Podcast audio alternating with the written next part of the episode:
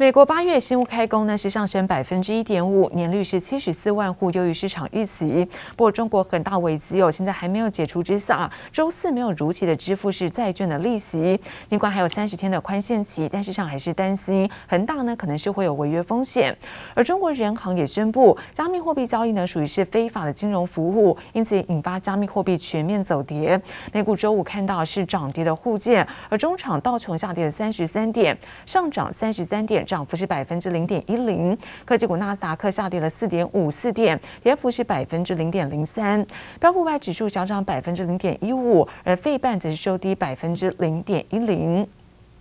那么，另外看到是欧洲的相关消息。经济数据方面，其实英国在九月份消费者信心指数那么降到负十三，德国在九月份哦商业景气指数是九十八点八，这两个数字呢都是稍微的差于预期。而中国政府可能不就很大的一个危机哦，再度引发投资人的担忧。那对于在中国这些曝险比较大的矿业股还有零售股跌幅最大。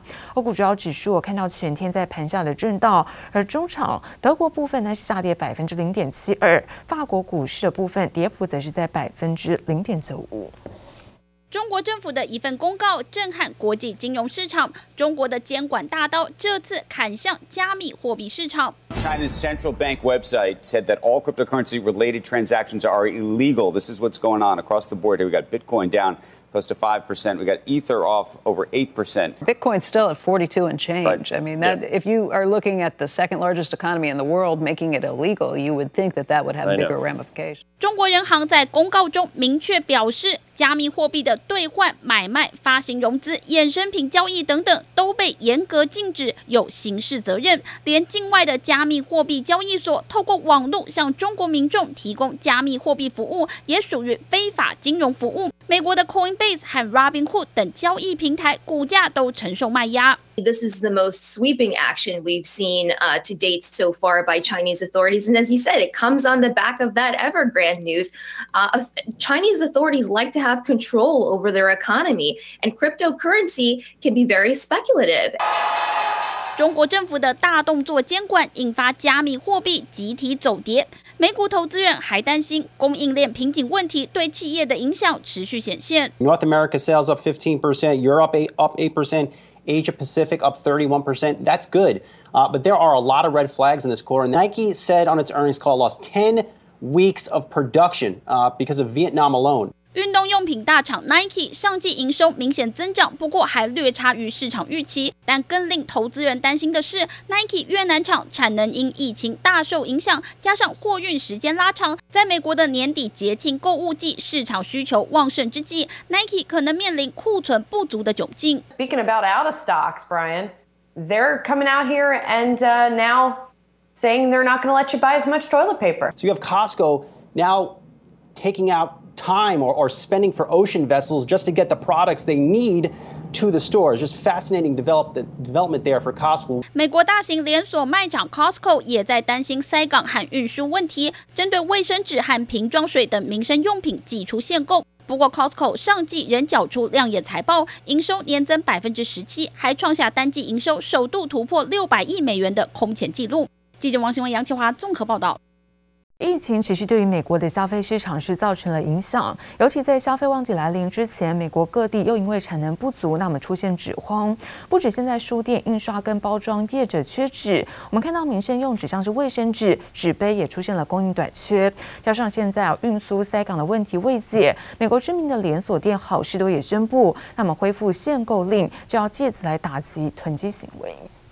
We are needing to make our projections for book orders and Bible orders um, much more in advance than usual, maybe um, about eight months. 不止书店业者大喊缺纸又缺货，在疫情期间，美国各地又开始出现纸荒，包装盒、包装材料各种纸浆需求飙升。从去年至今，北美有超过两百五十万吨印刷和书写的产能停产。为了避免囤货，美国零售商好事多也再针对卫生纸祭出限购。 All right, now this Costco, one of the nation's largest retailers, we all love them. Well, they're again limiting purchases of products like toilet paper, cleaning goods, and bottled water. The reason? Shortages of container ships, factory workers, and truck drivers. 随着造纸工厂产能以及劳动力紧张，纸价跟着大幅上涨，光是在今年夏天就涨了百分之十六。不过，不只有用纸，全球货柜轮短缺，港口卸货延误，海运的成本也持续垫高。上海到纽约的运价比一年半前就上涨了七倍，这也导致美国大宗商品的价格通通跟着上涨。It's really hard to get them because they don't have anything. They don't have anything in the stock, and because of that, the prices are rising up. 居高不下的通膨压力也让各大零售商很头痛。Nike 在财报会议上不但下修全年营收预测至约百分之五，还警告年底的购物旺季出货可能延误。好事多也透露，家具送货等待期已经拉长了一倍，自行租下三艘船只，并且针对玩具、电脑、电玩游戏提早备货。至于美国物流巨头联邦快递，更直接宣布涨价。FedEx, the company says its rates are going up.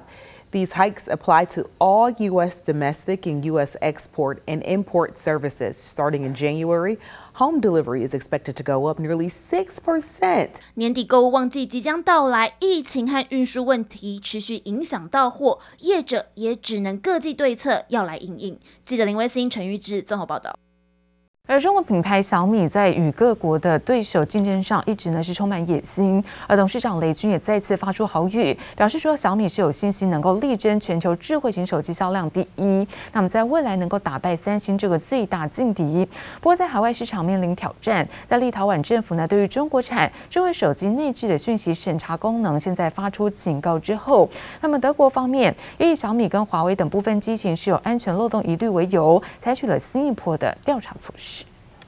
正是技术创新和智能制造的加持，让我们有信心呢，设定了这么一个目标，就是力争拿下全球手机销量第一的目标。发豪语要力争全球智慧手机销量第一，小米董事长雷军对自家产品是深具信心，在最新论坛上表示要靠着智慧制造布局赢过苹果、三星等对手，因此他也呼吁要给龙头企业有创新的空间。在迈向智能制造的过程中呢，尤其要重视龙头企业的产业链的协同能力。我们今年七月份在昌平正式动工了小米的第一个正式的工厂，就是小米智能工厂的二期。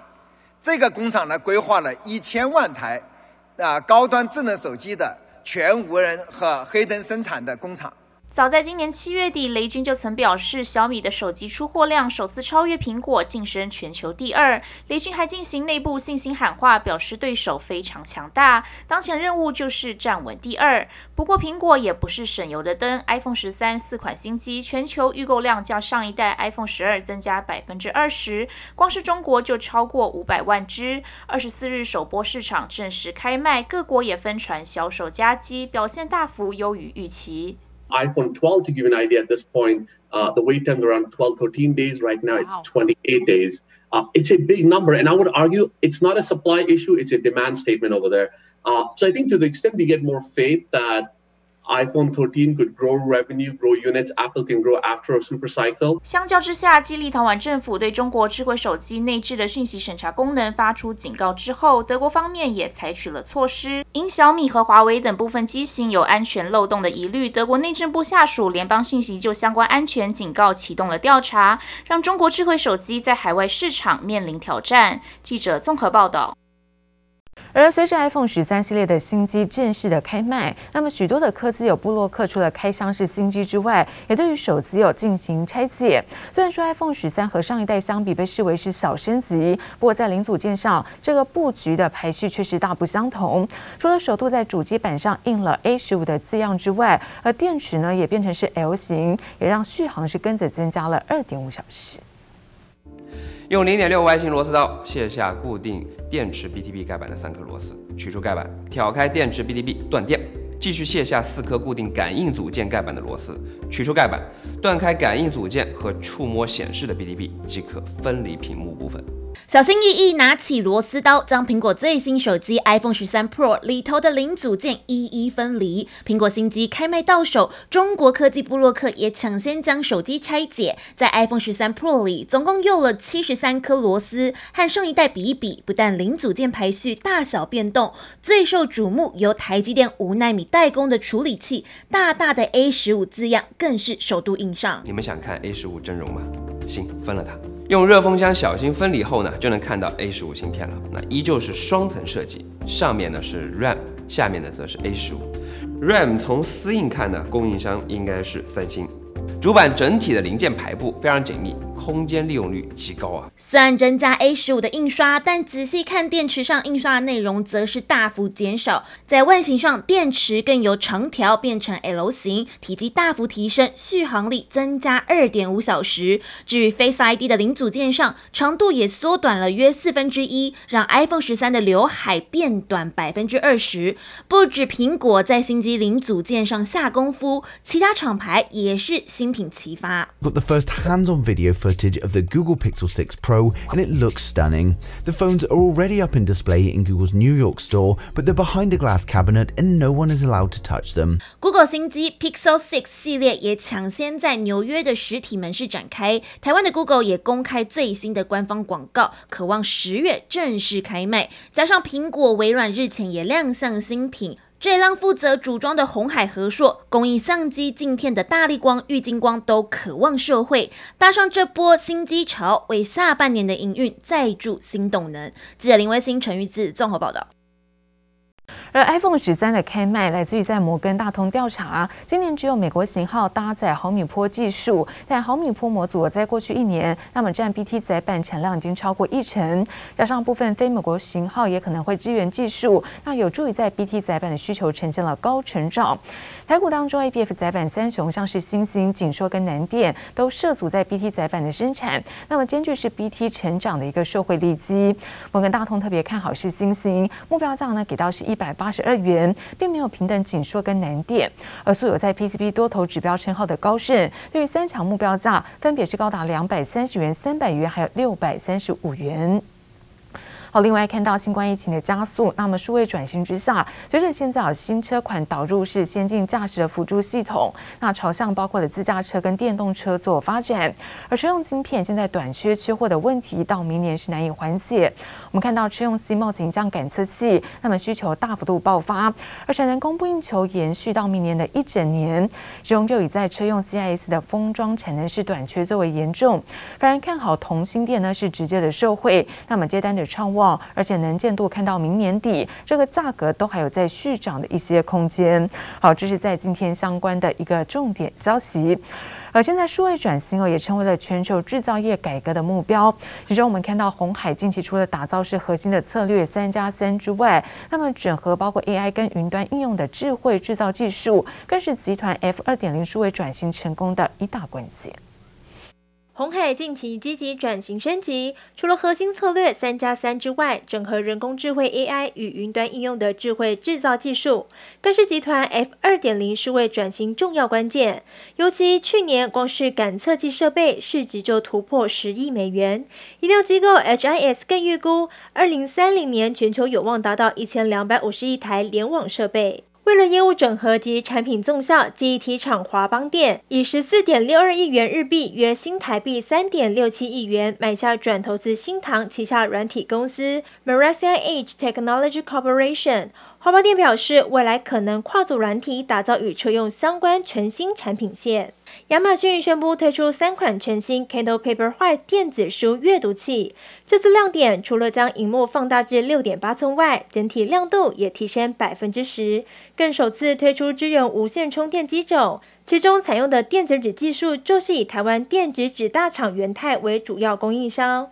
市场看好，除了有望带动新一波换购商机，元太第四季营运也渴望因此受惠。为了扩大绿能产业布局，中钢今天再次决议，将在五十五点一三五亿元额度内，与丹麦哥本哈根基础建设基金共同增资中发控股股份有限公司。而早在七月，中钢其实就已经砸下五点三五亿元，如今二度增资，显见对风场开发相当看重。此外，中钢董事会今天也通过人事案，行政部门副总经理改由黄一中来升任。记者综合报道。而今天立法院财委会将会邀请金管会主委黄天牧来进行业务报告。那报告指出，将会加强是不动产授信风险的一个管理，除了采行是风险的控管措施，也会对于在购屋跟建筑的贷款是专案调查。而这是自央行在上周四理监事会议之后，那么宣布进一步紧缩房市的管制措施，预估金管会也将会来加强是风险管理。这一次的微调哈，不在于就是说是炒房。第二户的自然人的这个哈，他一个宽限期，我们把它就是取消呢。主要的因素呢，是在于就是说，我们要提醒他的一个财务杠杆。央行上周四里监事会议宣布进一步紧缩房市管制措施，而金管会先前报告中也指出要加强不动产授信风险管理。主委黄天牧周一要赴立法院报告，预计房市议题也将成为备询重点。这次金管会的一个操作上面，大家会采取两个主轴，一个部分的话是针对不动产的一个风险的管理，包括资本计提的一个部分，它会跟国际的接轨去观察不动产的一个曝险的情况。那第二个部分来说的话，可能要注意到的是个案案的一个房贷或者是建筑贷款的一个部分，他会去做专案的一个审查。除了对承做建筑贷款集中度偏高的银行适时采取必要监理措施，银行不动产贷款资本计提采用贷放比率法衡量不动产曝险。房市专家认为，贷款频繁、多户贷款或是有投资行为的民众，以及口袋较浅的中小型建商，都会有被个案检查的风险。看看金管会今年三月已经完成十三家金融机构购屋及建筑贷款的专案检查，并在五月将主要缺失函请全体银行及票券金融公司检视有没有类似状况。观察今年九二八档期，在各家建商积极推案下，整体状况比去年来得好。特别是北台湾来说，所以其实即便是央行去做一定程度的一个调控，再加上这个金管会的一些所谓个案上面的一个检查，但是我们还是认为，除非出现一个比较大的一个国际经济型的一个风险，甚至于就是可能疫情在临时去做提升，不然的话，整体的不动产市场应该还是维持一个比较平稳的状态。今晚会跟随央行联手出招，管控房市风险。记者黄荣宏、彦章台北采访报道。